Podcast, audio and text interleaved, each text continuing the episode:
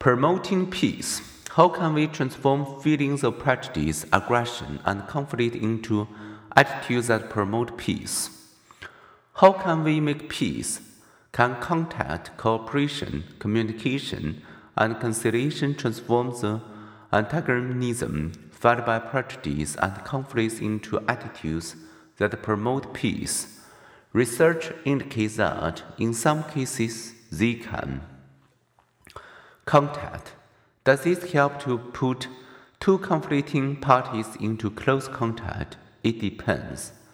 Negative contact increases disliking, but positive contact, especially non competitive contact between parties of equal status, such as fellow store class, typically helps. Initially, prejudice co workers of different races have, in such circumstances, usually come to accept one another. This finding is confirmed by a statistical digest of more than 500 studies of face to face contact between majority people and outgroups. Among the quarter million people studied across 38 nations, contact has been correlated with, and in experimental studies has led to more positive attitudes. Some examples. With cross-racial contact, South Africans' interracial attitudes have moved into closer alignment. In South Africa,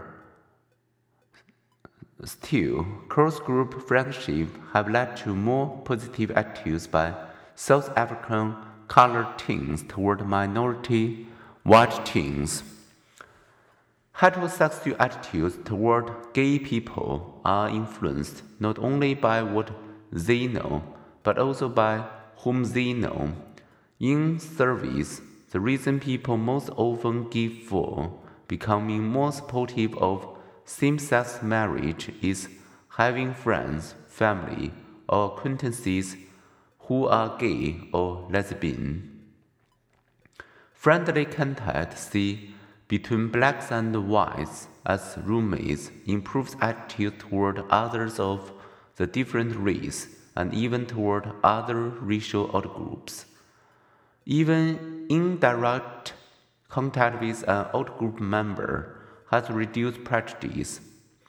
However, contact is not always enough. In most desegregated schools, ethnic groups re-segregate themselves in lunchrooms, in classrooms, and elsewhere on school grounds.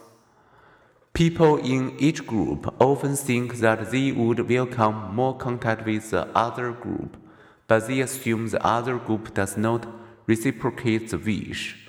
I don't reach out to them because I don't want to be rebuffed.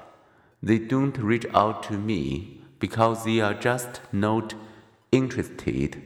When such mirror image misperceptions are corrected, friendships may form and prejudice melt.